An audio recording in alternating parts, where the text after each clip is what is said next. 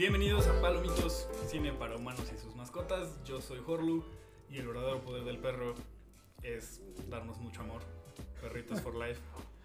Este, y hoy me acompañan Jenny, ¿Qué ondi? Polo Buenas. y Kike. Hola. Y pues bueno, como dije en mi intro del día de hoy, vamos a estar hablando de Power of the Dog, eh, película dirigida por Jane Campion, basada en un libro del mismo nombre. Eh, Thomas de Saba. Thomas Savage. Thomas Savage. Y también concluimos nuestro arduo y largo camino Jesus. hacia los Oscars. Creo que nadie dimensionó cuánto tiempo iba a ser. cuánto- Sí, o sea, ¿en qué momento dijimos, sí, fácil, hacemos un episodio por película? Y aquí estamos un día antes. Un día antes de los Oscars grabando. Creo, creo que el problema fue realmente que nos aventuramos a, a adivinar qué chingados Sí. iba a estar, güey, y vimos como cuatro películas de más que ni iban a estar. Pero es que, ¿sabes qué? Si nos hubiéramos esperado a los nominados, No hubiéramos igual no nos hubiera alcanzado. dado el tiempo. Sí, eso es verdad. Porque adelantamos Dune. Adelantamos dos. y- Ah, Porque adelantamos Doom, güey, sí es cierto. Eh, Dune yo creo que nadie nos, es- no nos esperábamos que la fueran a nominar, güey. Bueno, yo no lo esperaba. No O sea, yo sí. adelantamos Dune, adelantamos Drive My Car. Drive My Car. Y ya. ¿Y ya? No, Ya. otra. Bueno, fue Spencer y Tic Tic Boom. Ah, sí, es cierto. Tic, tic, boom. Big Chale. Y pues nada, antes de adentrarnos en la conversación de esta película, eh, ¿por qué no hacemos una rapidísima? Queremos decirles que de fondo se escucha el soundtrack de Elden Ring, amigos. Ojalá no nos baneen Sí, este espero- podcast. Exacto, güey. Tanto esfuerzo para nada, güey. Quién sabe, igual ya la edición se, se pierde un poco. Eh, pero bueno, eh, regresando a, a- Estamos en vísperas de la premiación Literal mañana. y Ah. este, nuestros- nuestras ambiciones de, Nochebuena de traerles un- una quinela y un stream, pues como que ya medio se fueron al caño porque estamos bien destrozados todos. Pero, pero, a cambio, ¿por qué no me dicen cada uno de ustedes qué es lo que esperan de los premios? ¿Qué es lo que más, eh, pues no sé, su, predicción más loca? Quique. Uy, predicción más loca que gane Drive My Car. ¿Qué? Mejor película. Pero predicción más loca. Sí, La que, wishlist. la que yo quisiera que gane. mm, igual y de Power of the Dog. Creo que es la como que tiene más sensibilidad como la que me gusta y trata temas más que, que se me hacen interesantes. Órale. La que creo que va a ganar. Coda o Don't Look Up. Órale. Uy, yo, yo creo que por ahí está una de las ganadoras, que también no es que yo quiera, pero creo que definitivamente ahí hay una de las ganadoras, güey. Tú, Jenny, ¿cuáles son tus predicciones y anhelos para Güey, mis anhelos, como vengo diciéndolo desde hace como seis semanas, es Belfast, güey. A mí me encantaría que ganara, no va a ganar, obviamente. Quien creo que podría ganar es Koda, que tampoco me gustaría, pero creo que podría ganar el, el Oscar. Y quien... ¿Y qué era la pregunta? Pues sí, creo que básicamente eso, como tú, ¿qui- ¿quién quieres que gane y quién crees que ¿Quién va a creo ganar? que va a ganar? Tal vez Koda o... Yo sí creo que nos puede dar la, la sorpresa también, que técnicamente no era sorpresa, pero ahora sí, porque todos los premios que han venido este, dando como mejor película del cine ha sido Koda y no Power of the Dog, porque Ujú. todo el mundo decía eso. Y resulta que no, pero yo espero que sea Power of the Dog, aunque siento que se lo van a disputar entre esos dos, entre Sí. Koda y Power of the Dog. Yo, yo coincido, mi, mi gallo es Power of the Dog también.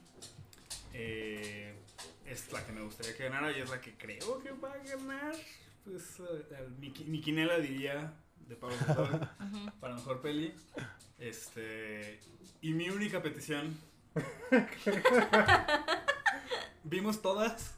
Es creo que el primer año en mi vida que de verdad veo todas las nominadas a mejor película. Y puedo decir que estoy contento con que gane casi cualquiera, excepto que no gane West Side Story, que no gane King Richard y que no gane Don't Look Up. Yo sé que tiene muchas, muy buenas chances, pero no me gustaría que ganara. Yo con que no gane West Side Story me doy. Güey, que gane lo que sea, pero que no gane West Side Story. Ajá, como que el resto de las pelis me la pasé muy bien viéndolas todas. Yo Sí. no Incluso Don Luco me la pasé muy bien, Sí. no, no, no tengo pedos, No pero como que no, que- no sé, güey, me da vibra rara que gane. que le den este, ¿cómo se llama? Su palmadita a Steven Spielberg. De, sí, güey, sigue haciendo tus estupideces. No, güey, No va a no, pasar, me niego, güey. No, pues, ah, Espero que no. Llévate tu Oscar. Exacto, güey. Ya tiene muchos Oscars. Pues, güey, no necesita otro. No necesita otro pisapapeles. güey. Exacto, güey. Mejor que le digan, mira, te damos este por Jurassic Park. No vuelvas a hacer nada como West Side Story. No vuelvas a hacer nada. Así, señor, este premio es para que deje de hacer pendejadas. Sea un dinosaurio de oro. Mal hecho. Exacto. Un tiranosaurio sin manitas. Simón. ¿Y tú, Pablo? Eh, yo, mi predicción más loca sería que ganara Don Look Up. Sí. Yo creo, yo, no sé, yo creo que sí se lo puede llevar, la neta. Yo también creo que podría. Y creo que no estaría mal. Es, y me gustaría que ganara Don Look Up. Si es tu gallo. 100%. Pero, eh, sí, sí, total. Pero creo que sí se lo va a llevar Coda.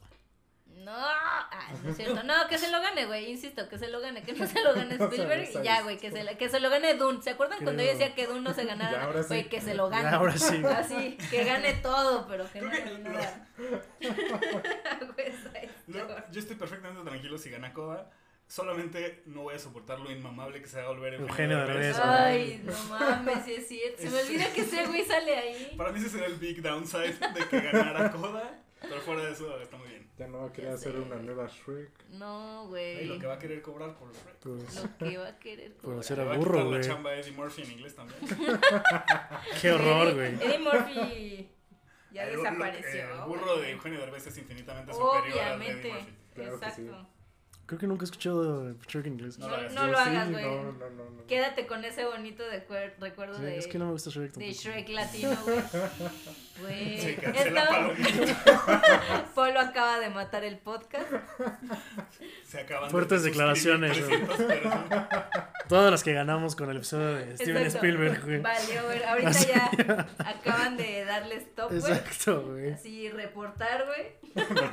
Baneados, güey. Exactamente. Reportados como Güey, spam. acabamos de ver un TikTok que hablaba justamente La de importancia la cultural de impor- Shrek. Claro que sí. literal, güey, que es parte de las cosas que ¿cómo se llama Ah, esta no gente? Bueno, hay hay personas en el mundo que se dedican a seleccionar Archivar. exacto qué cosas van a pasar a la historia para que la gente de los del del 3500 diga, "Ah, no mames, Entiendan a la güey." gente de los 2000 y Miren ahí la gente, exactamente.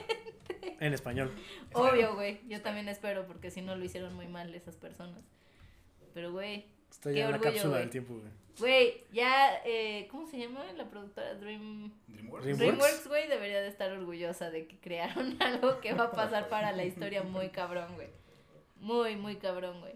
Podríamos luego hacer toda una tangente del impacto de Shrek en el mundo. Sí, jalo. Pero ese es otro podcast.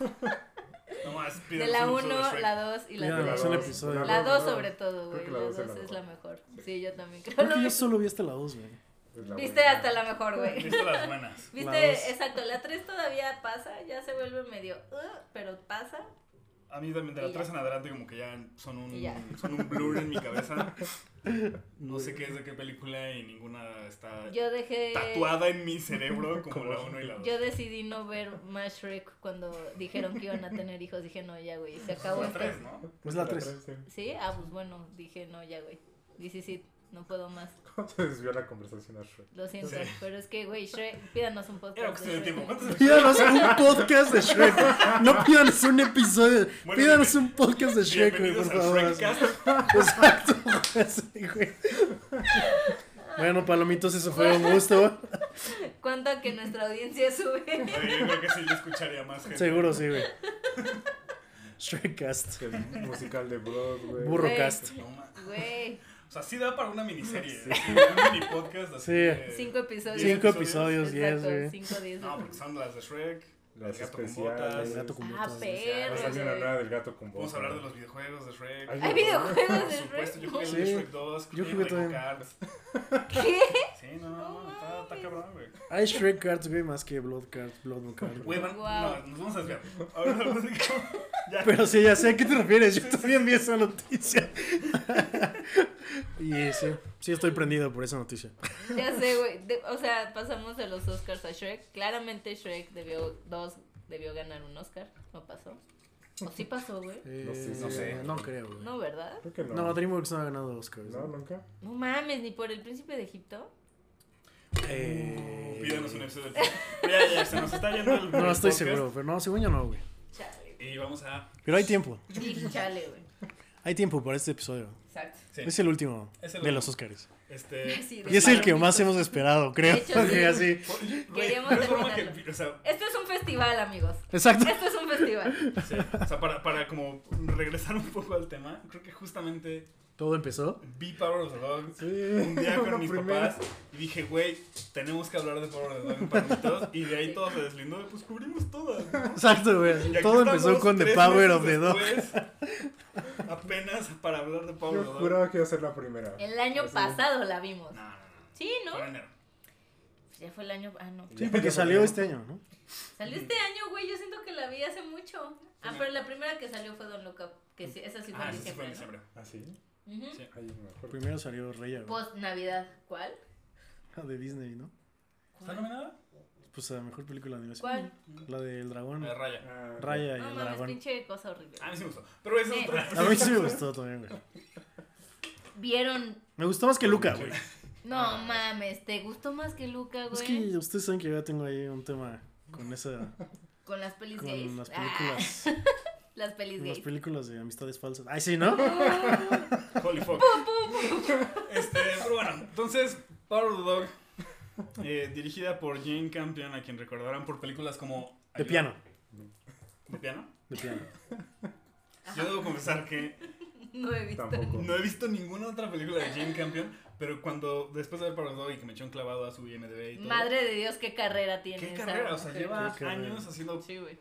Muchas películas muy Solo- aclamadas de las cuales no he visto nada. Solo somos unos incultos. Sí. Somos ignorantes. Yo sí. Bueno, esta última serie que hizo con Ari Wegner justamente también hace como tres años, ¿no? Eh, ¿Qué es lo último que hizo antes de Power of the Dog? Estoy. ¿Serie? Seis episodios, creo. Seis, siete episodios de... mm, sí, es una serie. ¿Está? Top of the Lake. Top of the Lake, justamente. No sé ni de qué va. ¿En dónde Ah, no está? sé, Elizabeth Moss. ¿O qué show, Polly? Eh, no sé, digo, no la he visto, Ujú. pero ahí sí causó como gran impacto cuando salió este esta serie. Justo. Pero qué joyita. ¿Qué es lo más reciente Dog, que ha ¿eh? Ujú. Y pues bueno, Power of the. Dog, eh, Pequeño resumen. pequeño resumen. Lo voy lo voy a- Nos cuenta esta hay- historia. no hay perros. Sí hay perros, güey. O sea, sí hay, Sí hay perros, güey. no, Los que la no avientan es de los perros. Sí hay perros, güey. Les echan los perros. Le echan los perros. Este, Toda la película se trata de echar los perros, güey, de hecho. Es verdad. que bueno, es esta, De esos perros esta película de la cual creo que en este episodio sí hay que ser como muy cuidadosos porque creo que el reveal es una parte bien importante de la película. Entonces sí tratemos de evitar spoilers lo más posible porque hay gente que a lo mejor no la ha visto. Vale muchísimo la pena que la vean. Ah, bueno, si no Yo sí quiero visto, defenderlos de los spoilers porque llegar a esta peli sin tener idea de lo que estás viendo Güey. creo que es Mm. la mejor posición para darle play. También hay que decir, para los que no la han visto, que deben de tener deben de tener ganas de ver algo. O Tienen que sea, poner atención. ajá, si están en un plan de quiero Divertirme, relajarme, güey, me voy a cagar de risa, quiero algo para no pensar, este, No es la película indicada. No, sí es una peli que te exige de tu atención, pero recompensa tu atención totalmente. totalmente. Sí. Este, pero bueno, con eso arrancamos nuestra aclamadísima se- sección para los que no la han visto. Yes. Eh, y pues bueno, justamente bailando alrededor de los spoilers, pues es como una historia situada en 1920 y tantos. Ay. 21. Sí. 1920 21, ¿no? En los 20. eh, en una granja ¿Qué es Nuevo México? Montana. montana. Ah, perre, ni al caso, ¿De así súper al norte a la Súper al norte del esta- Montana. de, de los Estados Unidos. Este, y sigue la historia de una, una familia, un par de hermanos eh, que tienen, tienen su rancho y uno de ellos casa y se muda con, e- ah, se mudan con ellos pues su nueva esposa y su, y su hijo, ¿no? Se casa con una viuda. Y pues de ahí se desenreda un montón de drama y de cosas porque el, el otro hermano como que no le late que se haya casado tan repentinamente y trae como pique con el hijo y Y la esposa. Y la esposa. La esposa. esposa, muy cabrón. Sobre todo con la esposa. Entonces, pues es una peli que de entrada pues, parece nada más como un drama no, no, no, no, Ujú. Eh, que es un drama no, pero creo que tiene más capas que eso. Sí. Eh, y no sé si alguien quiera como agregar algo a mi pequeño sinopsis express. Eh, a mí me gustaría agregar que me pareció como un gran recurso histórico el hecho de que esté digo no o sea no leí la novela no sé si esté exactamente en esas mis fechas supongo que sí pero el hecho de que esté basada en el final del lo que conocemos como Old West digamos en este, en este proceso histórico en el que ya no existen como las bandas de vaqueros, eh, se me hizo como muy chido justamente esa división de personajes a través de, de ese proceso histórico entre los dos hermanos, justamente. Claro, porque sí es como, tiene- no, no lo había pensado, pero sí tiene como mucha esta vibra de pues estás viendo vaqueros, Ajá, exacto. Ya, pero ya Pero no, no hay son, conflicto. ¿sabes? No Pero ya, ya es, no hay conflicto, exacto. ya es una onda muy industrializada donde pues tienen ahí como. Sí, ya son early 20s. Sí, cuando ya van a dejar de ser. De hecho está muy chistoso, o sea, como uno de los personajes, uno de los hermanos justamente, tiene todavía como muy arraigada esta onda de no querer soltar la tradición Claro, de la vida Claro, vaquera. la la vida vaquera, vaquera, güey, sí. mientras el otro es como, güey, déjalo ir. Sí, así, Ya de- pasó. así de, brother, yo ya tengo un coche. Exactamente, güey. Motorizado. Exacto. Ah, sí, sí, sí. Y el otro es así. Topas a "No, Henry mi- Ford, güey. Exacto. Quiero hablarte hoy de un amigo que se llama... No, no le puede hacer eso a Henry Pero él Ford. quería otro Henry, güey. Exactamente. Sí, sí. Exactamente. Este, y pues bueno, creo que también eh, antes de entrar como en, más detalles de la historia, porque es difícil bailar alrededor de ella, este, vale la pena mencionar pues las actuaciones, que Mm. tenemos también aquí nominado al Oscar a Benedict Cumberbatch por su interpretación de Phil, que es justamente el hermano pues que tiene pique con la esposa y el hijastro de su hermano. Y en mi opinión lo hace fabuloso. Lo hace muy bien. Eh, de los nominados, yo creo que es mi favorito para mejor actor. No, yo no. Yo... No. A ver, yo sí, Este, pero- Kike, allá está la puerta, güey. Eso fue peor que decir que Shrek no está chida, güey. Va a ganar Will Smith. pero sí, yo sí también estoy de acuerdo. Posiblemente gane Will Smith. No mames. Me gustaría. Seguramente va a ganar Will Smith. Me gustaría que ganara Andrew Garfield. Yo voy a Andrew pasar, Garfield. Más vale que Andrew Garfield Yo voy a Andrew Garfield. o me voy a Pero si no gana Andrew Garfield, que gane Benedict Cumberbatch. Me creí que ibas a decir Will Smith, güey. Ya te iba a cortar, Pero creo que sí, creo que sí está muy cantado lo de Will Smith, güey, la verdad. Sí. O sea, digo, no Creo es que culpa no de hay Will Smith, manera. que es el guion este de la verga, ¿no? Pero Este, creo él que es Will Smith lo hizo muy bien. En- Él es productor. eh, no, no estoy de acuerdo en que no sea su culpa. Tampoco es del todo su culpa. Pero él es guionista, güey. O sea, Exacto, güey. él le tocaba actuar y creo que lo hizo muy bien. Nuestros Ah, no, lo pedos hizo con King Richard van más por... Ya, ya, ya hicimos ese podcast. Basta. Sí, todo esto para decir Benedict Cumberbatch se super rifa. Está También cabrón. está eh, Jesse Plemons como el hermano. Me queda muy bien. Me cae muy bien. Me muy. Siento como que de, de unos Es años como- para acá lo veo en todos lados. Sí. Sí. Acabamos de ver, de hecho, una peli donde lo hace también muy bien, hijo de la verga, donde pasas de, de, de que, bueno, no sé, a mí en Power of the Dog me daba un poco de ternura, así como, ah, qué güey tan buena onda, güey. Y en esta última película que lo vimos era de hijo de su puta madre, Ay, ¿cuál es? le quiero romper la Este, cara. Ay, no. Está en Netflix, quien la quiera ver, es un drama con tres personas, muy bueno. Ajá, sí, es como un güey se mete a robar la casa de verano de Mark Zuckerberg y Mark Zuckerberg llega, básicamente. ¿Qué? No es Mark Zuckerberg, pero es justamente como un... La idea de la, Ajá. de la película. La premisa. Yo no recuerdo nada más de. Ahí sale la tercera temporada de Fargo, ¿no? Ajá. Sí. En este. ¿Cómo se llama? Thinking of ending things Ajá, también. I'm Thinking thinking of ending things. Sí, sí, sí. Sí, él, él me Actor, gusta mucho. buen muy actor. bien. Actorazo. Actorazo. Kristen Dunst, También. eh, como la, la esposa. esposa. Mm. ¿Qué, qué pedo, güey? Esta señora, güey. Yo, Sí. yo creí que iba a ver a Mary Jane de nuevo y pues Y ya Güey, bien, señor. El otro día estaba justo pensando en cómo todos los Peter Parkers han sido unos pendejos, güey. A excepción de Andrew Garfield, obviamente. Pero insisto en que Andrew Garfield no debió haber sido Peter Parker nunca, güey. Pero todas las Mary Janes, güey, son una pistola, güey.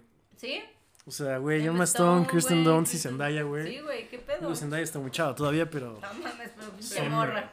O sea, eventualmente va a actuar en una gran peli, güey. La Sí. ne- bueno, o sea, Euforia, pues Ya, no ya mames, o actuó sea, en una se gran diga, serie, entonces. Ya actuó en una gran serie, exacto, güey. Sí. Entonces, no así, güey, ¿Qué pedo? quedé güey? impactado con, Con esa casualidad, güey. con esa casualidad de que las Mary Jane son chingonas y los Peter Parker son No, así pendejos, güey. ahorita Son las morras peleándose por el siguiente Mary Jane, güey, Mary exacto. Jane del próximo Spider-Man live action, güey. Pero es verdad, es muy Es cierto. verdad. Y, y también este, mencionar al morrito. Ay, nombre de- Que no es Que un morrito. Que no es un morrito, güey. Cuando me dijiste su edad, yo así de ¿qué? Cody Smith McPhee. ¿Y cuántos años tiene ese? Tiene. Estoy haciendo. Señor. restas, Es un Tiene señor. Es como el- 25 años. No, es un señor, güey. Ahí parece que tiene como 13 o 15. Es como el hermano de güey. Hannah Montana, güey. Ay, Como no, topo, de sí, Que sí, todo el sí, mundo sí, creía sí. que tenía su edad y tenía como 42 años.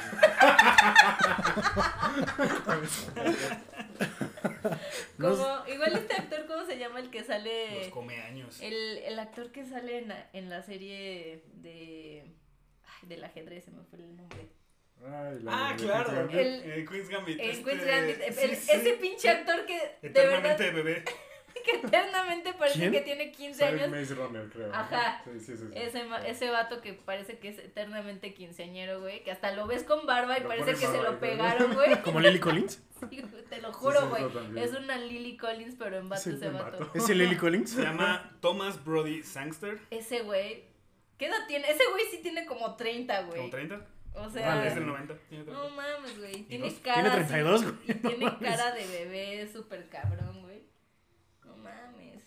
Qué suerte. Que- O infierno. De güey. hecho, yo creo que él va a ganar el ¿Sí supporting role. Supporting Role, el morro. No sé Sí. quién más está. Él, él ganó el BAFTA, de hecho. No tengo presentes a los nominados. Supporting, no. Pero yo lo creo- hace fabuloso. Yo creo que va a ganar el, el actor sordo. No se me- Ah, se sí, es me cierto, el de olvidó. Coda. Mm. Yo creo Puede que ser. va a ganar él. Eh, Puede ser. O, o sea, estoy Mira, de yo acuerdo sí voy en con- que él lo hace muy bien, porque sí lo hace muy bien, porque Jesus Christ, de hecho, es parte de, de la película.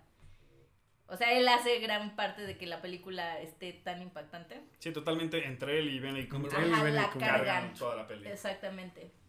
Y ojalá lo gane, la verdad es que sí se lo merece. Yo creo que sí lo va a ganar. Yo sí, yo sí tengo fe en eso. Ojalá. Sí.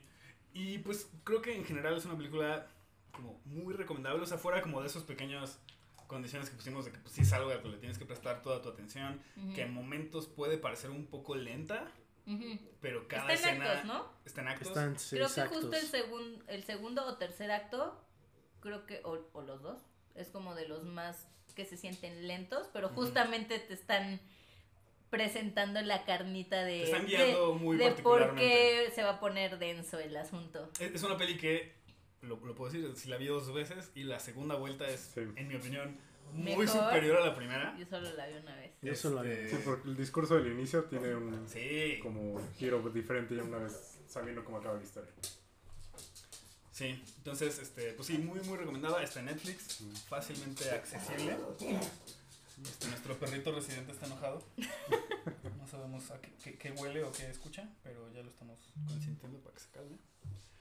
Y pues no sé si quieren agregar algo más antes de pasar a algo un poco más clavadito. En esta ocasión creo que parte de los clavados cuando hablemos como de tema y todo eso va a tener que esperarse a lo de los spoilers. Mm. Porque creo que sí es- se guarda muy bajo la manga muchos de sus reveals Mm, la peli. Eh, pues yo, yo, bueno, creo que es más tema para los clavados, creo que podemos pasar a pasamos ese- a la parte técnica. Sí, Va, entonces, vayan a ver. En Netflix. Y luego pueden regresar, regresan en dos horas a escuchar el resto de nuestras opiniones. Pero bueno, ahorita todavía es relativamente Safe. safe. Mm. Entonces vamos a pasar a la sección palos clavados para platicar un poco más de como, pues, las cualidades técnicas de la película. Yo no tengo mucho que decir, eh, creo que se ve muy bien, pero no tengo palabras para describirlo. Eh, Jenny, ahora sí, échale. No, pues yo creo que lo... eh, o sea, desde mi lado, desde mi trinchera, lo más importante es este... Pues cómo armaron esta película con muy pocos personajes. O sea, es una película donde realmente los personajes principales son cinco, cuatro, cinco, ¿no?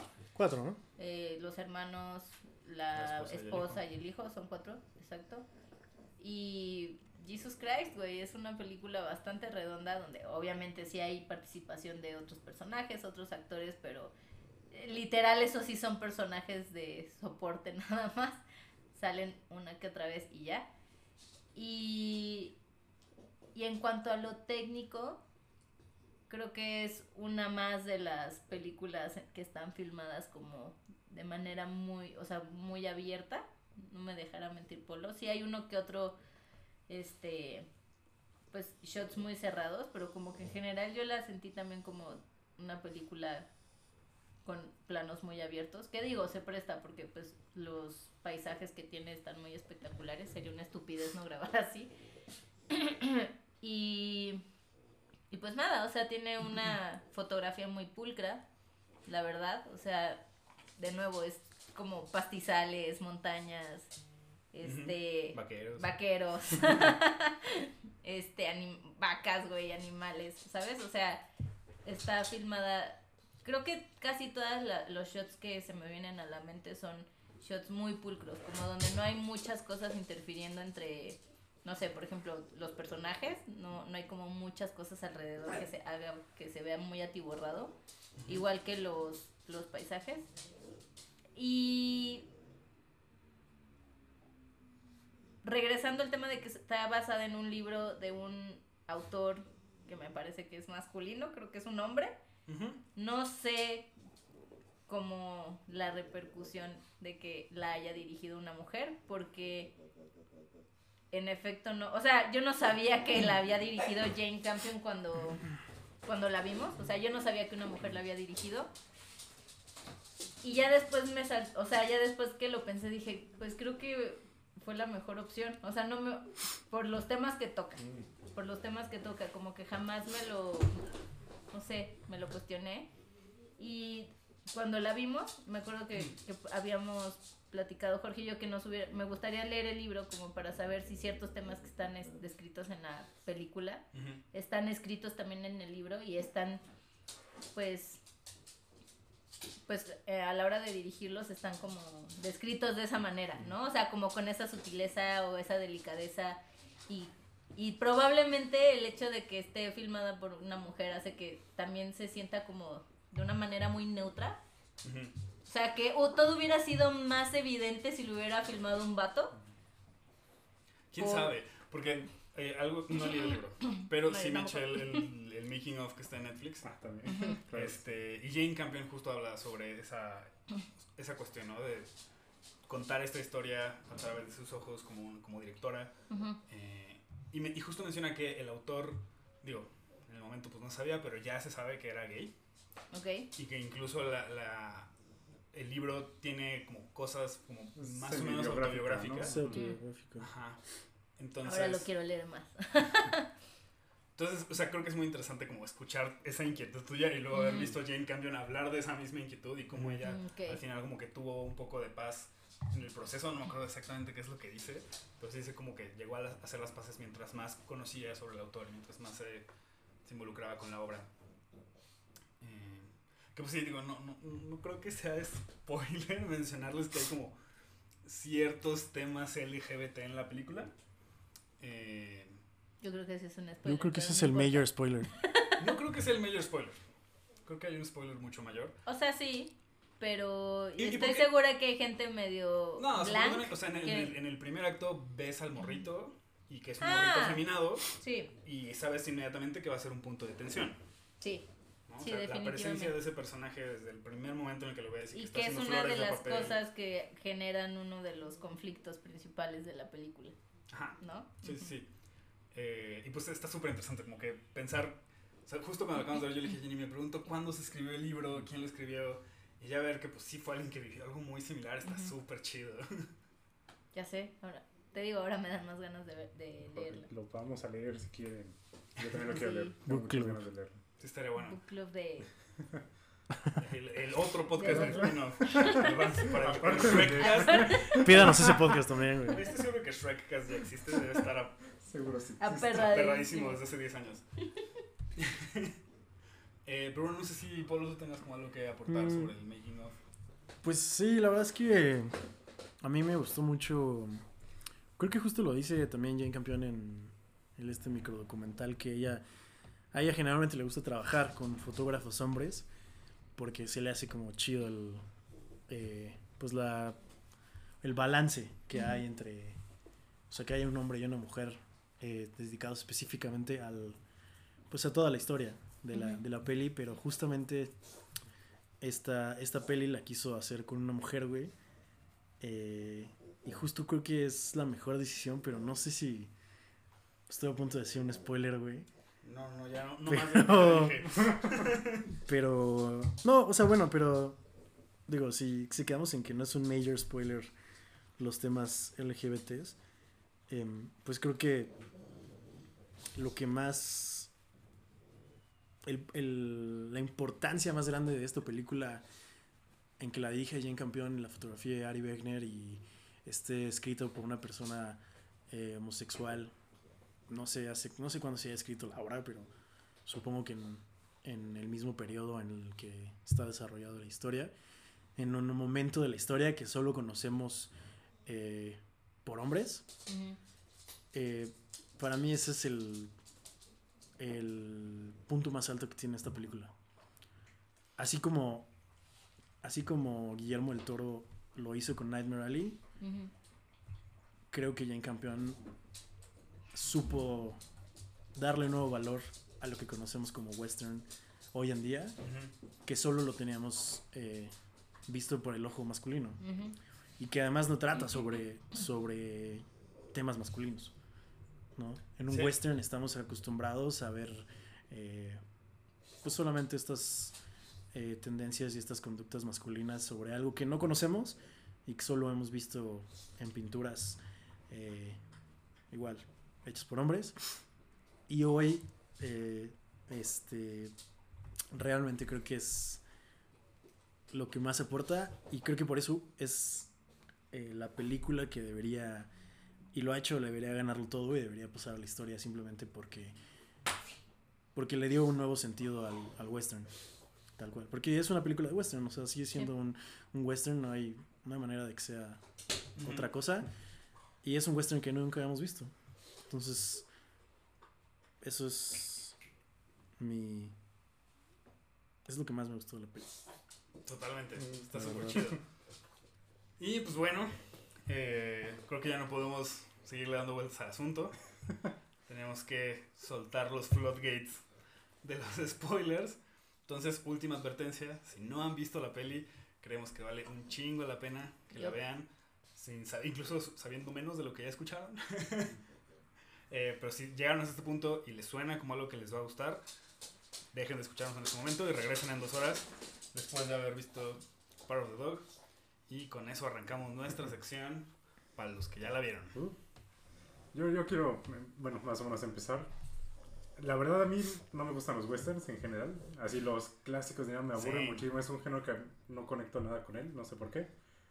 Eh, esta película, no sé si entra en este como neo-western o algo así, que, que haya algún término ya para definir esta como nueva ola de westerns. No sé si la película de Hell or High, Hell or High Water entre en esta como neo-western contemporáneo. Creo que solo esas dos películas son como de este género las que me gustan.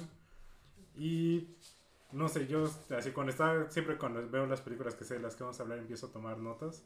Y lo que tengo como hasta arriba de todo es que yo siento que es una película sobre, sobre performance, sobre el, el actuar, el querer representar algo, ya sea el performance del ser un este, vaquero, el performance de masculinidad, performance social que tienen cuando van a visitarlos estos el alcalde a la familias, casa ¿no? y es como este performance que tienen que poner ellos de, de este de clase de este intelectualidad también que el- porque pues ves al cómo se llama Philip ese Ujú. Benny Cumberbatch que es una persona que estudió no que estudió en Yale o algo así no Sí, es una persona Sí. que estudió letras y tú como Pero como- quiere oler a vaquero. Ajá, pero que se rehúsa este, a bañarse para presentarse en sociedad con, con estas otras personas.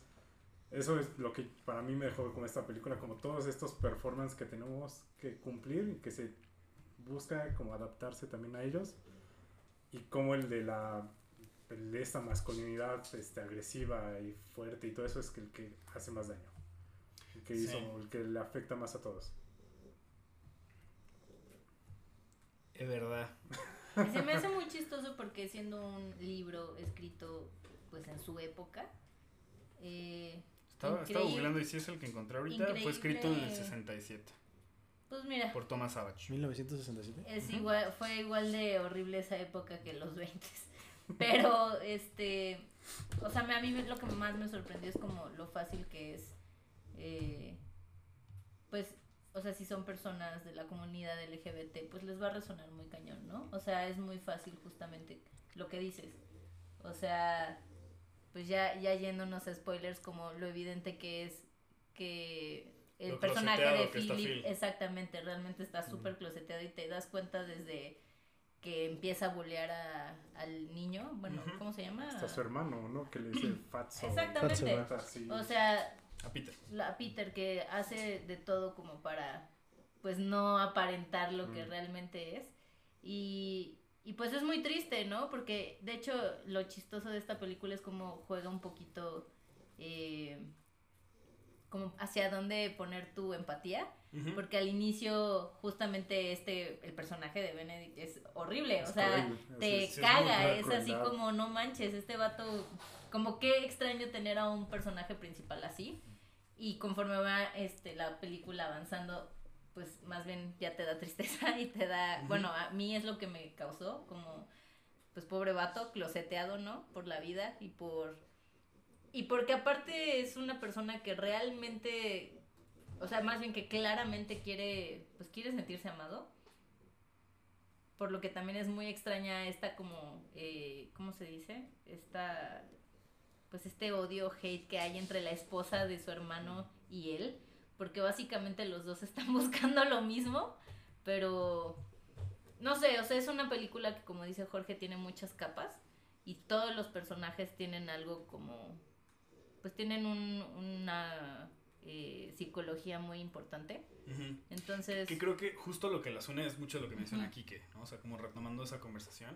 O sea, creo que todos los personajes están lidiando con esto, ¿no? Con cómo se presentan. eh, Ante los demás. Y esa como, ese conflicto interno entre quiénes son y como quisieran ser y Ujú. las expectativas que, que se encuentran allá afuera, ¿no? Y justo creo que pues está centrada la historia en cómo Phil se ve reflejado en Peter y como que de cierta manera le tiene muchos celos, ¿no? O sea, porque, porque ve- Peter es como es. Exacto. Ve, a, ve a- a este, a este niño también claramente, comillas voladoras, gay. Porque ¿no? nunca lo la, La dicen, película no es explícita sobre la orientación sexual de Peter. es muy afeminado. solamente es afeminado. eh, y como que hay ahí mucho, mucha, pues sí, mucho pique, como muy sin sentido, ¿no? O sea, Phil es de los pocos personajes que a primer, a primer encuentro trata mal a, a Peter, ¿no? Como que sorprendentemente el resto de la gente a su alrededor, pues es relativamente respetuoso con él, ¿no? Mm. Eh, O lo ignoran. o lo ignoran, ajá. Sí, o a sus espaldas o lo que quieras, a lo mejor sí, igual le llovían críticas, pero el como ver esta homofobia mascareando una homosexualidad es Sí. como un, un comportamiento que pues todos sabemos que sucede, creo que ya no sucede tanto en estas épocas porque somos mucho más, mucho más abiertos al respecto. Eh, Y es más mal visto justamente ver a alguien que es abiertamente homofóbico. sí, claro, ya, ya no... Ya no Ya no es como, ah, bueno, Ya no déjenlo en paz. eso. Exactamente. Ajá. Eh, pero sí. eh, me gustó mucho. Eso es todo, Eh, amigos. No sé a dónde iba con esto. No sé si alguien quiera como retomar la conversación por otro lado. O sea, hay más cosas que quiero decir, pero no sé a dónde yo, iba yo con justo con lo que decías, Kike, de los performances, creo que igual, o sea, quiero reiterar que, no, no sé, yo no le llamaría neo-western, yo simplemente creo que sigue siendo un western y que ese es el valor chido del- de, la peli, o sea, que puso en duda todos, las, todos los términos y todas las prácticas y convenciones que teníamos sobre un western y el hecho de que haya eh, roto en esas convenciones eh, las fragilidades sobre lo que opinábamos en los, de los vaqueros en los westerns es, es este lo que, lo que la hace eh, particularmente atractiva. ¿Vieron el comentario este que hizo, ¿cómo se llama? Sam Elliott sobre la película? No, Que la criticó así de que no era un western de verdad porque ese no es un vaquero. y- es que ese, es- ese, es- o sea, ese es el tema de... O sea, esas son las fragilidades masculinas, ¿sabes? O sea, Ese vato ese es lo el- justo- acaba de representar. Y justo, en exacto, una y justo leía, en la semana leía así una, una crítica en el, no sé, en el Reforma, una madre así que me encontré por ahí, que escribía una, una chava, justo, bueno, no una chava, una señora, eh, sobre, sobre el poder del perro, Y era como muy tibia al respecto de el hecho de que creo que si no te quieres dar cuenta de que acaba de romper las fragilidades masculinas en las películas más masculinas que existen en el cine, en el género más masculino que existe en el cine, pues no sé qué película viste, güey, porque, Ujú. o sea, realmente puso, o sea, güey, acaba de ser un hito en la historia del cine, güey. O sea, Claro. acaba, acaba de cambiar la historia del cine, güey, y si no, y si no lo quieres ver, eh, o sea, o sea, eso habla muy mal de la sociedad, güey. Mira, aquí tengo el. Y que la gente esté diciendo justamente que no, no, Que es un western, que no es una buena película, que, que no, no, ¿por qué la dirigió una mujer? O Mm. sea, pues sigue hablando Justo de lo mal que está la sociedad, güey. Sí, es que justo salió ese comentario de este señor que, si quieren, les digo como rápido, dice: ¿Dónde está el western en esta película? Cumberbatch solo usa dos pares de chaparreras, un par de, la, un par de lana y otro de cuero. Tal vez solo en una ocasión montó un caballo y cada vez que entraba a su casa se acostaban con sus chaparreras a tocar el bajo. Yo solo pensaba, ¿qué diablos está pasando? ¿Dónde está el western aquí?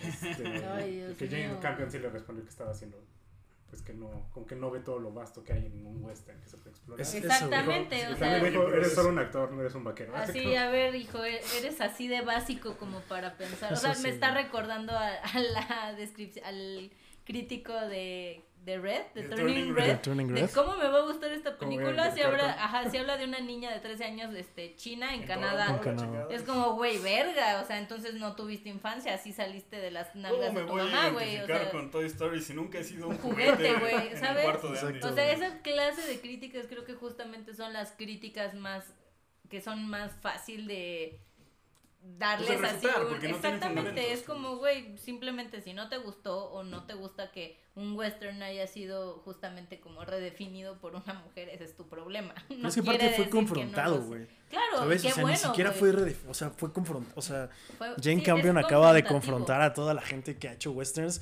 a lo largo de 50 años de historia de este, Y qué de este bueno, género, güey.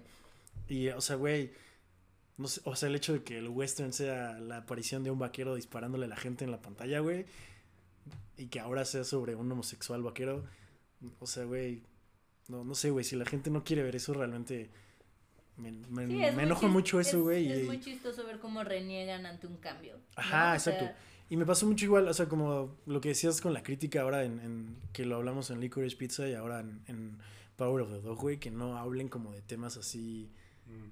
Pues de lo que está hablando la peli, güey, realmente Claro. de, las cosas importantes de la película. La tibieza que tiene. No hay, exacto, no, no hay Pues como esas ganas de no querer. profundidad. Exacto. No, no no querer hay- entablar una conversación con lo que la película está diciendo. Ajá, Es exacto. como, yo quería esto de la película y como la película no es lo que yo quería, no me gustó. No, aparte una, una crítica tan básica a mi modo de, de verlo que sea un este qué clase de western es este cuando güey literal el género de esta película es lo de menos o sea Claro. sí importa pero vale verga realmente exactamente o sea lo que importa es lo que está en la pantalla lo que la historia te está tratando de decir no de si es un western puro o no no mames o sea pinche vato porque no está aquí para darle un zape sabes o sea ugh. Sí, Porque obvio. no están matando indios. ajá es Porque, como ajá, exacto. neta. O sea, güey, Back to the Future 3 es más western que esto, güey. es Claro, güey, literal. No mames, o sea, qué chingados, güey, ¿a qué te dedicaste toda la vida, güey? No mames. Y también así como, güey, vi así comentarios de, es que no es western, güey, porque nadie trae pistolas. Mm. Es como, güey, no mames, o sea, el mandaloriano nunca carga una puta pistola, güey, y es más western según tú que, este, no sé, güey, esta misma Es película. que justo lo, lo que mencionabas hace rato a mí se me hace muy interesante, lo de cómo es una película y que está ambientada en un espacio de transición, donde Ajá. esta este, idea del vaquero deja de ser relevante por la industrialización y por todo eso. Como que ya el vaquero como lo conocían, que creo que es lo que tiene Phil, que es como querer aferrarse a esa idea del vaquero, de este hombre de decisión, de acción, de que, que, que sabe, que conoce la tierra y todo eso, que ya no es algo que, que vaya a ser, ya está en proceso de salir. Y como que esta idea de que tiene, que creo que se repite mucho en cuanto a, como a generaciones, de pensar que lo que era antes era mejor. Como que Ujú. pensar así que como que estaba como era antes, como eran esos vaqueros, era como estaba más, Ujú. como que era lo mejor que podía, este, pues como que era la mejor forma de, de de vivir. vivir Ujú. Este, eso también se me hace como súper interesante, ese proceso de transición de dejar de ser relevante en cuanto a de lo que está pasando a tu alrededor. Claro, lo que le está pasando a, al, al cine y ahí están los aferrados a querer seguir haciendo westerns Puristas. como antes, los puristas. Exacto. Y pues, Exacto. el ¿Qué, mundo los está dejando atrás. ¿Qué va a decir Tarantino de esto, güey? Así. No, aparte justamente respecto a eso hay que tener en cuenta que pues, o sea, un género es una un cúmulo de cosas justamente como para categorizar más fácil algo, güey, no es, es, para encaminar la conversación. Exactamente, no no es para porque. No para, así- como- no para Encasillar, encasillarlos. güey. encasillar a un No es para ajá. encasillarlo, o sea, si ahorita, o sea, ¿cuántas películas no son un, de hecho, un cúmulo de muchas, muchos géneros, güey? O sea, realmente cuántas veces has visto ahorita una película realmente solamente de drama o solamente de acción, güey? O sea, es, de hecho, a mi gusto ya son películas que hasta te aburren, ¿no? O sea, si solamente son Fast and Furious, güey, ya sabes, así cochecitos y explosiones, pues, o sea, está padre, no estoy diciendo que no, no le quito el valor, pero las películas más profundas a mi gusto son un cúmulo de varios géneros, donde hay muchas cosas más además de vaqueros disparándose. Y, y que todo género en todo ámbito están en constante Des- reinvención. exactamente. Y de hecho lo que le más le hacía falta al western era una reinvención. Porque Sí, güey. por algo ya no se hacen westerns, güey. Porque a nadie le pinches No, y por eso no, no, no, no causó impacto.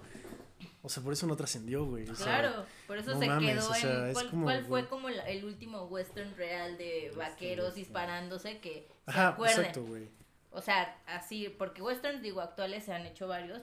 Como dice este eh, Kike, no westerns, güey, pero westerns de del feo, el malo y, ¿sabes? O sea, ¿cuál, ¿cuál fue la última que se hizo y que se acuerden de ella?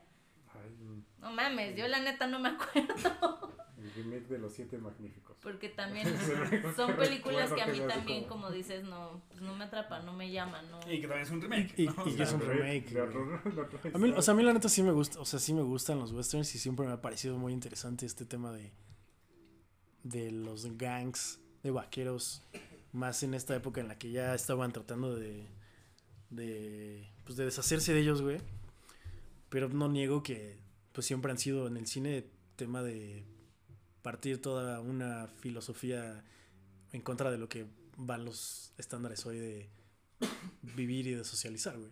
Entonces la verdad es que, o sea, no sé, güey, yo realmente creo que esta película hizo algo que pocas películas en la vida de toda la historia del cine lo ha logrado, güey. Y esta película lo hizo, güey. No hay...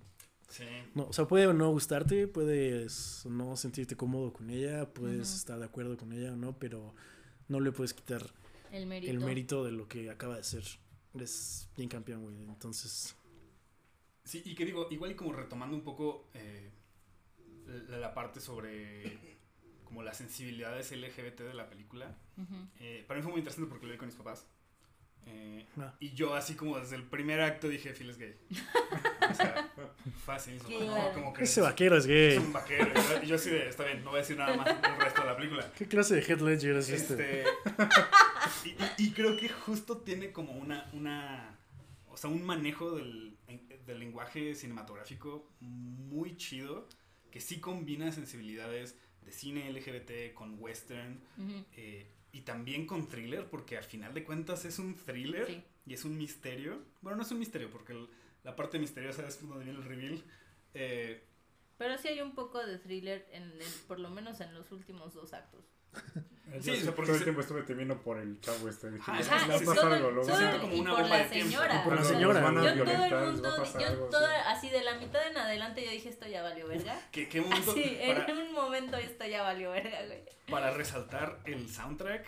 Uy, Güey, esa rolita me güey. tuvo tenso desde el inicio hasta, hasta el final.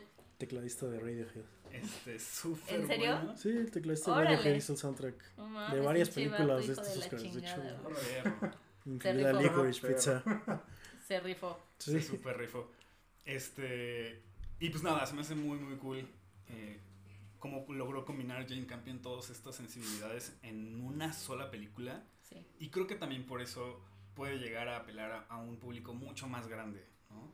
¿Cómo terminen desatisfechos ese público? Pues quién sabe, ¿no? Podemos estar los puristas que llegan por la parte western, gente que llega porque es un misterio, gente que llega porque parece un drama de época. Este, y es como todo a la vez, pero creo que sí logra forjar una identidad muy particular Sí. al final. donde dices, wow, nunca pensé que esto fue lo que me iba a meter a ver. Sí, de hecho, yo también, o sea, digo, a mí Jorge era de vela, vela, vela, y yo, ay, yo, yo decía, esto es un drama de época, no quiero que vuelva, Ujú. Y, o sea, justo fue lo que me pasó, o sea, como que mientras iba avanzando la película era de, o sea, está muy cambiante todo este pedo, hacia dónde va, y ya cuando caché lo que iba a pasar, que lo caché justo como en el, ¿cuántos actos dijimos que eran? ¿Como Seis. seis? Son seis. Yo creo que lo caché como por ahí del cuarto, pero de todos modos era así de verga. que, o sea, jamás me esperé que la película se fuera a ir hacia donde se... Digo, no quiero spoilerearlo. Ya ahorita estamos en full spoilers, entonces podemos entrar en detalles. Sí, o sea, bueno, vaya, jamás imaginé que fuera como... que se iba a ir como hacia esta onda de el hijo queriendo a toda costa Proteger a su proteger mamá, a su proteger a su madre. ¿Qué es lo primero que dicen? Jamás. Que es lo primero que dice. Ajá, exacto, siempre lo dicen al inicio, pero jam- o sea, durante toda la película incluso Peter se siente muy, sí es Peter, ¿no? Se Sí. siente como muy de lado su personaje, como que no importa y a partir del como cuarto acto es donde dices, madres, ya valió, justamente. Entonces, sí, o sea, es una película que te tiene en una montaña rusa de, de para dónde va esto. Y que te manipula bien- dejas llevar Te bien manipula bien chido. O sea, la verdad es que yo sí recuerdo la primera vez que la vi ir teorizando durante toda la película. A diferencia de Jenny, yo sí caché el twist hasta que pasó. O sea, hasta el momento donde pues, te revelan que Phil se murió. Ujú. En ese momento todo hizo clic en mi cerebro. Pero hasta antes yo tenía así mi teoría así de verga, ¿qué está pasando, güey? Este, y sí fue como de, "Oh, no mames. Y creo que la película lo hace muy, muy bien porque nunca es, o sea, creo que es muy clara con lo que te quiere decir, Ujú. pero no te mastica absolutamente Mm-mm. nada. Todo es a través del lenguaje cinematográfico, todo es a través de los encuadres, de la, Es como del jugar montaje. Está súper cabrón. O sea, al grado que terminó, o sea, eh, hubo ese momento donde hice clic y yo dije, no mames, mis papás, ¿qué? Tus papás todavía no lo procesaban, güey. Yo así de, aguanten, aguanten. Y ya termina la peli y, y yo así de, no mames, y todavía no habían cachado. ¿no? O sea, y, y creo que eh, está muy cool como la película te tiene el respeto como espectador de que tú conectes los puntitos. Sí. A pesar de que al final sí, sí tengas esta toma medio malvada de Peter, si no seguiste las pistas podrías quedarte ah, pero ¿por qué termina con esa sonrisa malvada del Peter, no? No Eh, mames. Y, y porque hay un momento muy claro en la película donde cambias de villano. Muy claro, güey. Hay una Pero que- se te puede pasar por encima muy cabrón. Porque de nuevo es una película que, como decimos, o sea, puedes ver, puedes verla sin también querer como ponerle toda la atención de a qué está pasando. Eh, pero si no, o sea, si le estás viendo como, ah, me voy a dejar llevar, o sea, le pongo atención, pero me voy a dejar llevar. Si son esa clase de cositas que se te van a pasar, Yo que no las vas a cachar. Yo la describía como una película de sutilezas. Siento que es una película muy, Muy. sutil en cómo te plantea las cosas. Este, con cómo, así con cosas como detalles. De, ah, el chavo agarra, ve una vaca muerta y se acerca ya. Ahí te enseñan que se cortó la mano, te enseñan nada más. No es como, como que hagan tanta alusión a eso o te lo expliquen, te lo digan tantas, tantas veces. Pues es que eso es cine, güey. Y o al sea, inicio de la película. Es que eso es cine, o sea, eso al- es el- favorita, Eso es lenguaje Al- cinematográfico, Al, güey. inicio o de sea, la película estás viendo que al chavo le gusta, o sea, que está estudiando Que como para de ser eso, cirujano y como que le interesa la medicina. Y ya, güey. Que tiene el corazón lo suficientemente frío para atrapar un conejo y matarlo. Y matarlo, güey. Y en el momento es como, Pero de, ah, también con cierta sutileza, con, no, no, no lo, lo abraza, No, lo o sea, tiene, no, no, no. y luego le rompe el cuello, no es No, así como que este- le agarre como violentamente, sino sí tiene como esa tranquilidad también. El como- temple. Mm. Un temple muy cabrón. No mames, güey. sí, si un no gana. cálculo cabroncísimo. Y, a pesar de todo, yo siento que no va a ganar nada en guion ¿No? adaptado, güey. Creo que es la mejor historia, Ujú. Pero creo que no. No es la ganadora hacia lo que está en tendencia en Yo academia. creo que no Es va a que, ¿sabes ganar por muchos Yo- motivos. yo- yo- No, yo creo que sí. Yo sí creo que la academia lo va a hacer. ¿Qué? ¿Darle Sí, claro. mejor película? Posiblemente. Es que yo creo que Posiblemente. justo debería ganar mejor película. Pero solamente. Ajá. Ojalá. O sea, se seguramente solo y todo el mundo se va a enojar, güey, porque no le van a dar nada más, güey.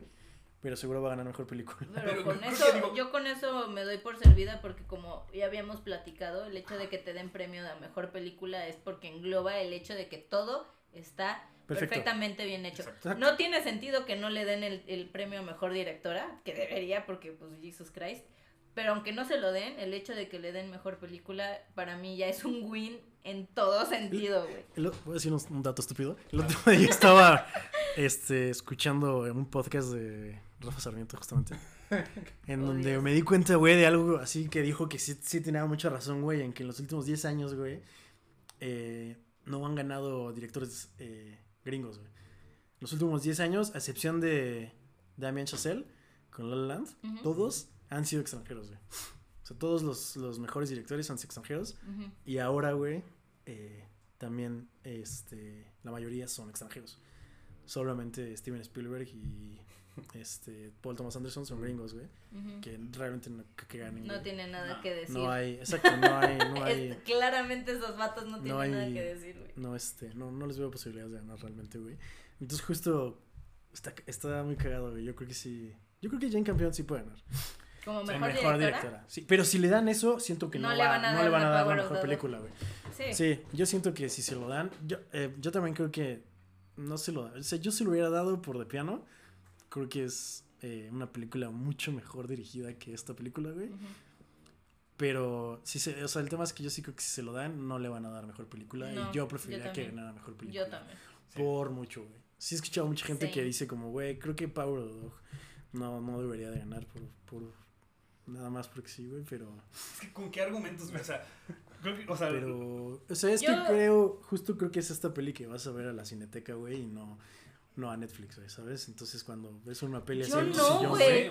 Yo creo no que está en un sweet que- spot muy chido, o Sí. sea, Sí, no sé. a O mis sea, es papás uno... les mamó, güey. ¿Sabes? Mis papás no ¿Ah, ven sí? nada de este tipo de cine, les mamó. Sí les tuve que masticar un poco al final, pero la volvieron a ver tres veces. Ahora, Y la han recomendado, y la han recomendado un chingo. Este, y mis papás no ven cine. Y he de o sea, decir que, justo he de decir que sus papás sí son sus, los papás que te dicen de qué trató la peli. O sea, sí, Sí. sí es la clase de, de persona que ve O sea, es un público muy general. Exactamente. El, el público Entonces, general que ve películas. La verdad es que yo, yo también creo que está en un sweet spot donde... Porque tiene un buen ritmo, no es nada, un muy buen ritmo, no, eso no sí. es nada contemplativa. eh, y en las partes donde se puede sentir lenta es realmente porque es donde se está desen- desen- o sea, desarrollando el drama y, y la carnita de la peli. Creo que es una peli que tienes que llegar al final. O sea, creo que va a haber gente que la pone, aguanta la primera hora y dice no es para mí.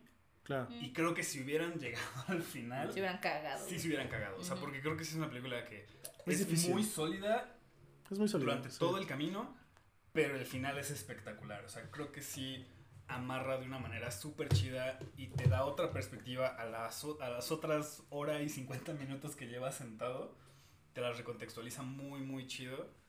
eh, y está muy cool. Y yo me atrevo a decir también que es justamente, digo, yo, yo en lo personal soy muy fan de esas películas que justo tienes que unir puntos y tienes como que estar prestando atención.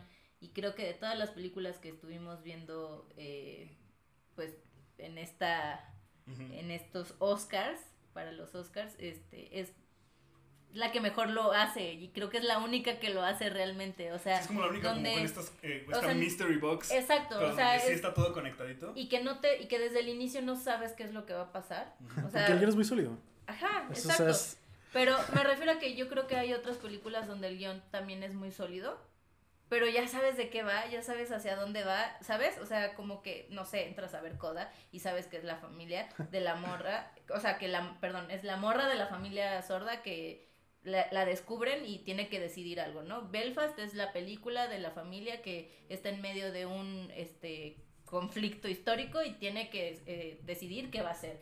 King Richard, es la- ¿sabes? O sea, todas ya sabes de qué va la película, hacia dónde va, probablemente en qué va a acabar. Y esta película, de verdad, desde que la pones, es así como, ¿qué vergas está pasando? Sí, es un viajezote. O sea, yo pasé, yo pasé de pensar que era un drama a pensar que era un romance a- que, que se me hacía bien turbio. O sea, la verdad es que yo cu- cuando, cuando iba como por el cuarto acto, yo estaba así, no mames que me van a convertir esto en un romance, güey. How? How the fuck?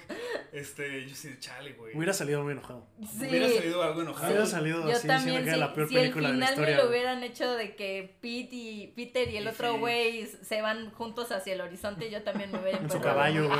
Güey. Si hubiera En la sido silla de- de Bronco Henry, güey. así. No hemos hablado de Bronco Henry. Del mejor. Es el mejor personaje, ¿cómo güey. llevamos una hora de podcast Sin hemos hablar hablado de nuestro, Del mejor personaje. nuestro futuro ganador a mejor actor de reparto, que no está, que no. Bronco Henry. Güey. Qué personajazo, Qué personaje. Estaba leyendo justo que creo que Bronco Henry también es autobiográfico de Thomas Savage, que era como el. Como el. No sé cómo se les dice a las personas que cuidan en las caballerizas, tal vez tú sepas. Ay, no, ni idea. O sea, era como un. O sea, era como el. el- El cuidador de los caballos. pues no el cuidador, como el, el chido de, de la caballeriza Mm. en el El- rancho donde ¿cómo les vivía. dicen? El... Como capataz el o capataz, este pedo. es el Ajá, capataz. sí, es como el capataz, que también era como homosexual. O sea, bueno, han ido como descubriendo. Porque justamente, eh, es que no sé si lo dicen en el documental Jane, que la peli y cuando ellas encontraron el libro, y por eso te decía hace rato que no estoy seguro si esté completo, porque la versión que ellas encontraron de la, del libro está incompleto, justamente. O sea, la- como que la historia no, no hay, no había hasta hace algún- unos años una versión que estuviera completa sobre la, sobre la historia. Entonces fueron como rellenando cosas este, autobiográficas de Thomas Savage con la historia. Y ahí como que empezaron a decir que, que Bronco Henry está basado en, en- en el capataz de la caballeriza. Y otra cosa que se me olvidó decir es que la peli está este, basada en fotografías de una fotógrafa de los 20 eh, de vaqueros mujer, güey. Que es algo que no Órale. existía. güey. No Entonces mames, está bien chido, güey, que. Jane y Ari Wegner, güey, encontraron estas referencias de la única fotógrafa de la época, güey, de, de vaqueros, güey. Qué está chido. Como, está muy chido, güey, de hecho. Y sí se nota como, como chido, así, un- un- el colorcito que tiene la peli está como, como chido, güey. Sí. Entonces eso lo dice, eso creo que lo dice Ari Wegner en una entrevista, no sé qué. Dónde qué increíble, güey. Eso está chido, güey, la neta.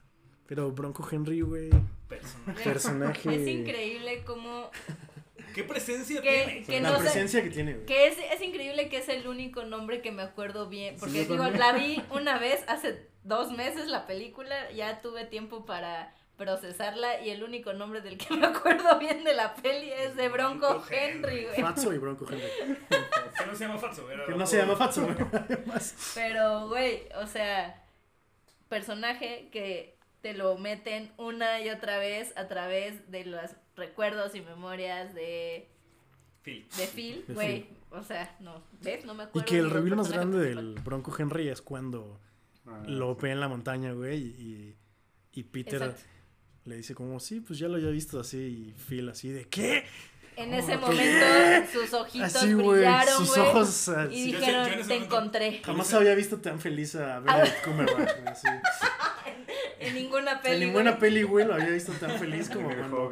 Pete le dijo, güey, ya lo había visto, güey. ahí está todo el tiempo. Bueno, es, es el, el poder del perro. El perro es esta como sombra que se ve en la En montaña, la montaña, güey. Eh, a lo largo de la película. Y bueno, Eso sí me lo tuviste que explicar. Que nadie ve, güey, además, güey. a mí Jorge, ahí está, y yo. Que nadie ve, y además, según yo, solo es en ese plano en el que se ve, güey. No, sí hay otros donde se nota. ¿Sí? Eh, pero, pero sí. Dices que tu papá también lo notó, ¿no? Ajá. Que tu papá era de sí, ahí está. Verga, ¿cuál, güey? Yo, yo, yo de la película aprendí que, so- que solo la gente LGBT eh, tiene la capacidad de abstracción. Ay, de ver al perro. Ver al. ¿Estás diciendo algo sobre tu papá? No, no, no, no, no. Es una, es una broma. O sea, Ok. es más como, como la, la película tiene como esa implicación muy rara porque Ya. lo justifican. Es como, de, no, nadie lo ve, solo Bronco Henry y yo. Y el otro morro también es como, de, Ah, verga, es verga. cosa de gays. Claro, sí. Este, se me hizo Yo soy muy chistoso. gay y no lo noté, güey. Se me hizo así chistoso, así como de, ah, claro. Yo veo montañas, güey. Y si el, hay. el gaydar también detecta perritos en montañas. A huevo, güey. Tu bono de Perri. gay. Y, Tu güey. bo- Ajá, bono de percepción. Bono. Mi bono de percepción está por la verga, güey. Así. Mal, güey. Ay, pero qué gran peli. Qué Qué gran peli, güey. Ojalá Bronco Henry gane, güey. Ah, Nadie más se lo merece. Estoy seguro que va a haber por lo menos un chiste o dos del Bronco Henry. Más vale, porque si no lo hay. Y, que- y donde enfoquen a Benedict Cumberbatch, por favor. Así que le avienten una este, Que, que- que servilleta. lleven a un stripper de vaquero a, a bailarle a Benedict Cumberbatch. Con un perro atrás. Con una sombra de perro a atrás. güey. presentar el, el premio a mejor, a Actor. mejor actor de reparto. O mejor actor, güey, el que sea, güey. Chanito Tum, güey, así Chanito. de vaquero.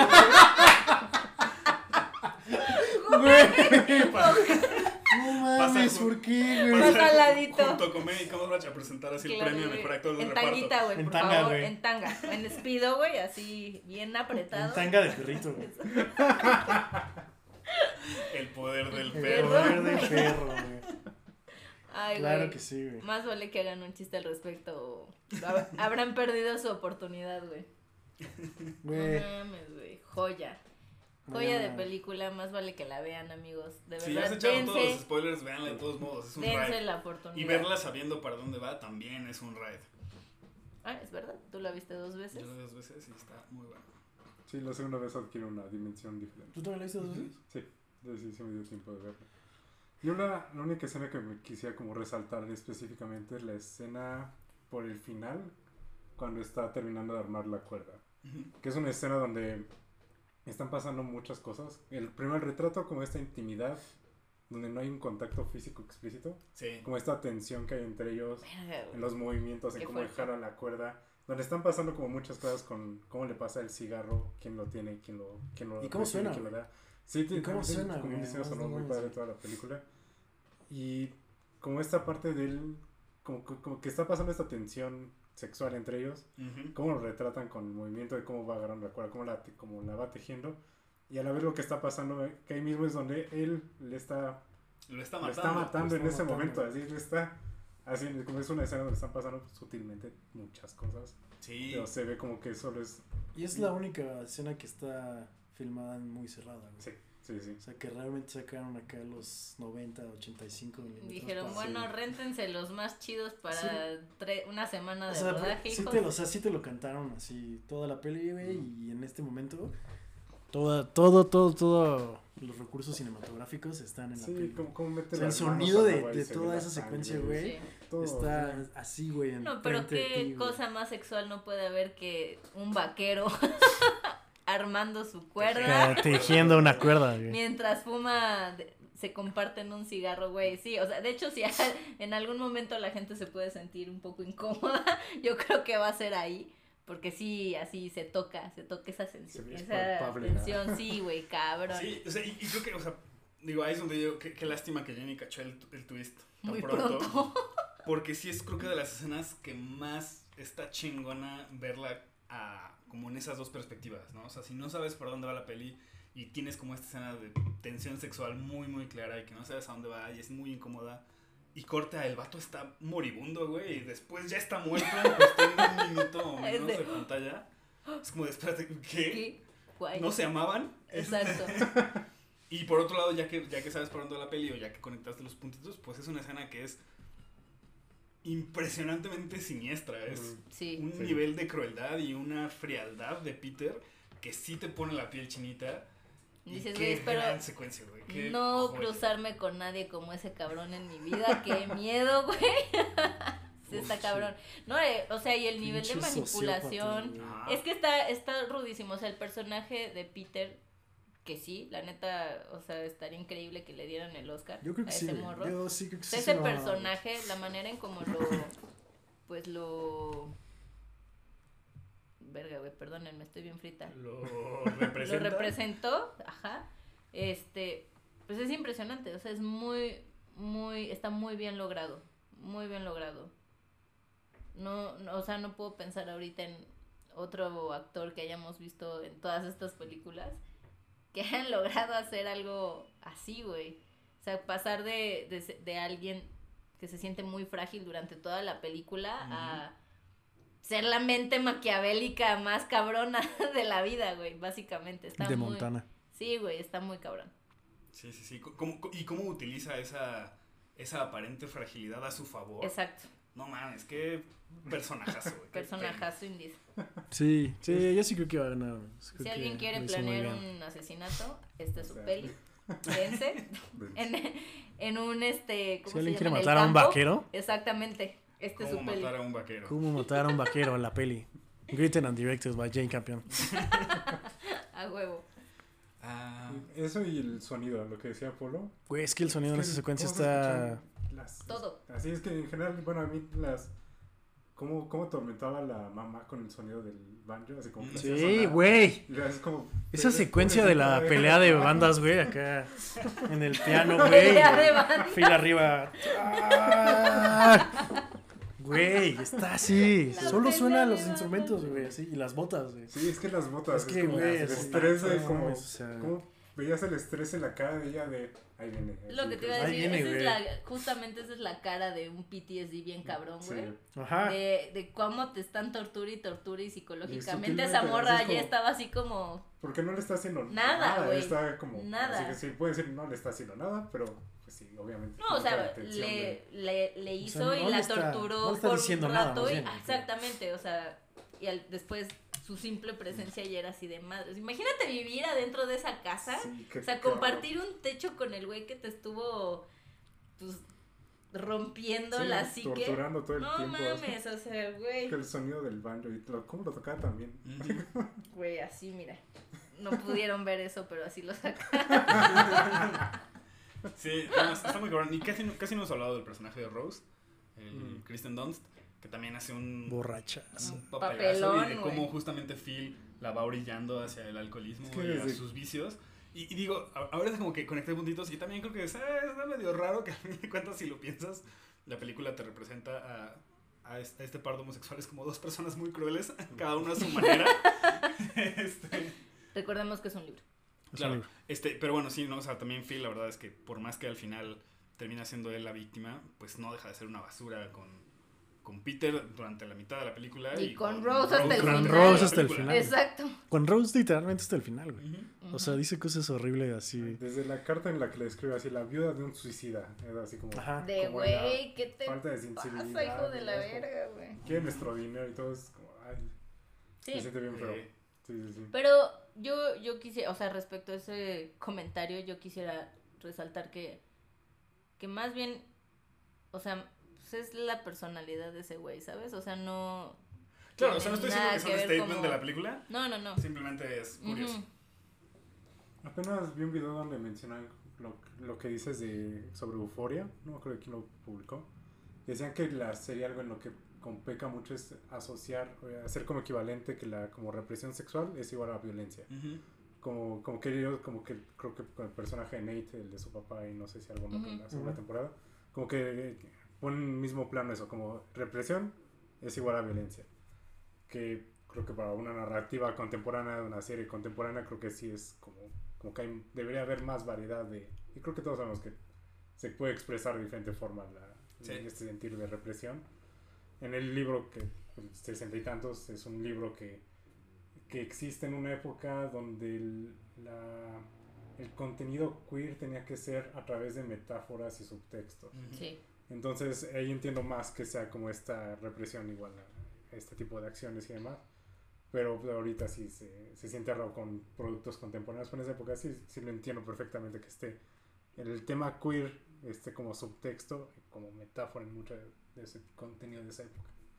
Sí, sí, totalmente. Y creo que igual como reconectando un poco con la conversación que teníamos la semana pasada sobre Licorice Pizza, ¿no? que decíamos que bueno, es que Licorice Pizza toca un tema del cual no se habla mucho, entonces es incómodo. Y acá la verdad es que tenemos abundante cine queer y Sí. cine LGBT donde tenemos historias de otro tipo y por eso creo que no, no podemos ser como tan críticos sobre esta representación y estos como paralelismos tal vez accidentales que hace la película, eh, porque podemos nutrirnos de mucho más cine allá afuera. Sí.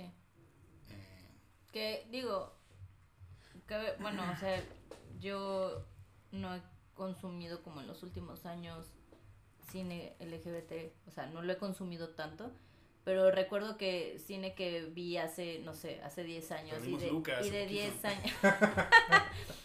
bueno, yendo hacia Luca, o sea, yéndonos de 10 años para atrás, digo, Luca no acaba de manera trágica, pero fa- pasan cosas trágicas. Pero de 10 años para atrás casi todo el cine LGBT que yo veía, veía acababa justamente como de formas trágicas. Y este, o sea, me atrevo a decir que, o sea, es trágico, pero not at all. O sea, Porque, porque te das cuenta que el romance no existía. Exactamente. No había un romance. lo cual me encanta. me encanta que tengas a estas personas que son, bueno, que no sabemos de Peter, pero que, bueno, se, se siente que o claramente los dos son homosexuales y que no haya nada al respecto, sino que es la vida de dos personas que resultan ser homosexuales, Claro, güey. es una historia que funcionaría No exactamente mames, igual güey. si no lo fueran. Exactamente, y eso es algo que me encanta, porque, o sea, justamente dejé de ver de, este, ese tipo de cine porque me empezó a cagar que todo se trataba sobre alguien muriéndose o alguien dejándose, o, ¿sabes? Así como, "Ugh". Y es muy refrescante, güey, ver una temática así, la y verdad. ahora, ahora todo esto tiene más sentido con lo que decía hace dos semanas con Steven Spielberg, de que no, no se adaptó, güey. O sea, simplemente sigue No. con las tendencias eh, pasadas. Y lo que más, o sea, lo que quería decir, al que quería llegar con esto más bien es que el problema de esta peli, em, o sea, que podría llegar a ser un problema para la gente que no esté de acuerdo con esto, es justamente que Jane Campion no es Steven Spielberg, ¿sabes? O sea, Jane Campion no tiene... eh, El alcance. El alcance, cultural. güey. El El, caché cultural, güey. Para cambiar esto, güey. ¿no? Y así es lo que te decía justamente de que no es lo mismo que eh, Lin Manuel Miranda hiciera de diferente eh, West Side Story. ¿no? Claro. O sea, hoy en día, quizás yo, yo la pondría como la mejor directora que existe mujer del, del cine hollywoodense. Y no tiene el alcance Ni de, ni de chiste ninguna, del... yo me atrevo a decir bueno, que ninguna de- mujer que esté dirigiendo ahorita en Hollywood tiene el alcance... No, pero hoy en día ya con toda su trayectoria hecha y con todo lo que ha hecho y hoy con The Power of the Dog, no Sigue. tiene ni siquiera Sí. el alcance de cualquier güey que salga mañana a dirigir la trilogía de lo que lo quieras. que quieras, güey, sí. y que dure 5 o 10 años. güey. Entonces ese, ese es el problema más grande, güey, justamente. Y eso es, eso es lo que más molesta, ¿sabes? O sea, que posiblemente... ¿Qué? ¿Qué? Que posiblemente no volvamos a ver este tipo de western en, En mucho, mucho tiempo. sí. Y otra vez, güey, como siempre lo voy a decir, güey, mucho de esto lo tiene culpa Star Wars, güey, ¿sabes? Mientras Star. Wars siga siendo un western, Star Wars arruinó los westerns. eh, vamos a dejar muy de lado, Star güey. Wars que- arruinó muchas cosas. Exacto. Y siempre, y siempre lo decimos en este podcast. Siempre hay un mal ejemplo de por qué Star Wars arruinó todo, güey. Nos gusta Star Wars. Nos Exacto. gusta Star Wars, amigos, pero... Hay que recalcar No que, que sí nos gusta, exacto, pero no por eso Pero la influencia de decir- Star Wars no es- quiere decir influencia de que Star sea Wars bueno. está mal en muchos Exacto. aspectos, güey. Exactamente. Chale, Pidan episodios de Star Wars también. De todo Star Wars. de todo No, esto. no, No, no, güey, no. Por favor, no. Pídanos de la 8. Uf. De Ay, la, la mejor, de la mejor sí. película de Star Wars que De hay Rise of ahorita Skywalker. linchada ahorita. No, pero sí es la mejor. Reportada otra vez. Para rantear, güey, así Si de no, están de acuerdo, si no están de güey. acuerdo, están en el podcast equivocado. Es correcto, güey. Es correcto. Eh, güey, yo nada más solo lo único último que quiero decir es eh, cerrar esta época de Oscars con mi rant hacia Greg Fraser. Eh, El último por bueno, eh, Greg Fraser ganó el ASC Award, obviamente, por un. Y no hubiera pensado, güey. Este. Ya va a ser un segmento. nuestra sección. Sí, güey. Todos contra Greg, güey. Y, güey, la verdad es que Ari Wegner lo hizo muy bien, güey. Ari Wegner Lo hizo tiene eh, planos en donde le ganó al sol, güey. O sea, la escena en donde están bailando eh, esta Rose y... ¿Cómo se llama? ¿Philip? Eh, Peter. ¿A No, Peter? no, ¿Quién? este... Philip, ¿no? Philip. No, no es Philip. El- Este, Ah, con, su, con el esposo. con el esposo, sí. ¿Cómo Es George. George. Fatso. Fatso. Fatso y Rose, güey. Eh, güey, pues no mames, es una escena en donde le gana el sol totalmente porque lo tiene de Phil, güey. Entonces hay muchas escenas en donde el sol lo tiene así de back y le gana, güey. Lo hace muy bien. Güey. No puso una nave espacial. bien Yo sigo sin saber güey. por qué no está nominada Spencer como mejor foto, güey. Pero bueno, ese es otro tema. Nuestro También hay, también hay tiempo para randes. Exacto, el güey. verdadero wishlist de los Oscars Ajá, es que no gane Greg Fraser. Es lo único que pido, güey. Es lo único que pido, güey. Que hasta que gane Bruno del Bonel, güey, así. No mames, güey. Pero Greg Fraser se lo va a llevar, amigos. No hay. No. Bueno, mira, con que ah, no de hecho- gane West de Side hecho- Story, que ganen lo- los que quieran. Ari Wegner se ganó el premio, hay un premio especial en Toronto, creo, sobre fotografía, güey, que el último que se lo ganó fue eh, Roger Dickens por 1917. Ah, pero. De ese tamaño es la fotografía de Ari Dog. en The Power Dog, amigos. A huevo. A huevo. Entonces, eh, güey, pues Greg Fraser, vete al diablo, güey. Por lo menos en Güey, estos yo en este podcast dije Por- que él era el mejor fotógrafo, güey. Güey. Y lo sigo sosteniendo, güey, pero, Pero que no Doom, güey, No, güey. no mames, o sea, está No. muy por abajo de los Yo no, estándares yo que no puedo creer que ese esté güey. nominada a mejor foto, güey. Perdónenme. Si- Yo No me tampoco lo puedo creer. No güey, me retracto, amigos. O sea, Greg Fraser es el mejor fotógrafo Pero del que no, güey. pero Pero no que mame no mamen, güey, con Doom, güey. O Yo estoy de acuerdo. Yo estoy de acuerdo. todos han no mencionado. mames. ¿no? Sí, sí. No güey, pues es que no mames. ¿Cómo puede, o sea, viendo tanta pinche fotografía tan cabrona en estas películas, güey, y que haya nominado a Es más, güey, si Ari Wegner gana mejor sin fotografía mañana, güey, voy a respetar la academia otra vez, güey. Así, Verga. o sea, Perro. realmente voy a respetar a la academia. Sobre la mesa. Respetar a la academia son palabras grandes. Por... Este, y pues bueno, con esto cerramos nuestra conversación de Power of the Dog y ¿Y nuestro los odio a Greg? Fraser. Eh, hay muchos lomitos, hay muchos caballos. Muchos. Muchos caballos. Muchas vacas, Hay perros, muchos. el Muertos su- también, güey. Está el, el muertos, perro y su poder en la montaña. Perro y su pueblo. Hay conejos, güey. Hay conejos El muertos. perro bronco Henry, Hay el güey. perro Bronco Henry, güey. Este, Güey, qué joya, Bronco El Henry. perro Peter, güey. No perro mames. Joya de peli. Este, y pues muchísimas gracias por habernos acompañado en este arduo y largo camino hacia los Oscars. Eh, posiblemente estén escuchando ustedes esto la mañana de los Oscars, si lo escuchan en cuanto sale, y si no ya sabrán ustedes quiénes habrán ganado y todo. Si les interesa saber nuestros rants al respecto, la mejor opción es seguirnos en nuestras redes sociales. Y posiblemente el próximo episodio hagamos un pequeño Sí, segmento segmento. De, de odio a los Oscars, Exacto. como cada año. Eh, pero con esto cerramos. Eh, Algo que pensamos que no íbamos a lograr. sí, De hecho. No creíamos que fuéramos a salir. Algo que estuvo a punto de morir. Gracias Algo que a estuvo Steven gracias a Steven Spielberg. Se nos quitó el vuelo muy cabrón. Este, pero ya, a partir del próximo episodio cubrimos lo que se nos antoja. ¡Eh! Este, Lo que se les antoje. Lo que les también, si ustedes tienen alguna petición, les debemos episodio de High School Musical y de Twilight. Entonces, aquí en vivo vamos a decidir ahorita cuál es la próxima película de Híjole. palomitas. Yo Yo- preferiría Twilight. Yo prefiero High School Musical. Yo también prefiero High School Musical. Y yo también prefiero High School Musical. Pero solo vamos a hablar de la 1, ¿no? Sí, obvio, obvio. Solo vamos a hablar. Va. Sí, también si fuera Twilight sería solo Twilight. Sí. Otro musical, güey. Sí, otro Obvio. musical. Para limpiarnos el paladar. Para, después sí, de de- West después de Side West Side Story. Story, güey, vamos a hablar. Es el enjuague bucal de, Exacto. de esta gran. ¿Qué- Claro que vamos a hablar de High School Musical, güey. No mames. Por supuesto, entonces linces, prepárense. Este, Si no han visto High School Musical, Es momento. es gran momento para verla después Es de un 15 momento. años, güey. Verga, güey. No, no mames. Nos vamos a convertir en polvo ahorita. Oh. Mames. Este, disponible en Disney Plus. Disponible en Disney Plus. Eh, Y en su DVD favorito, seguramente, Su güey. VHS, güey.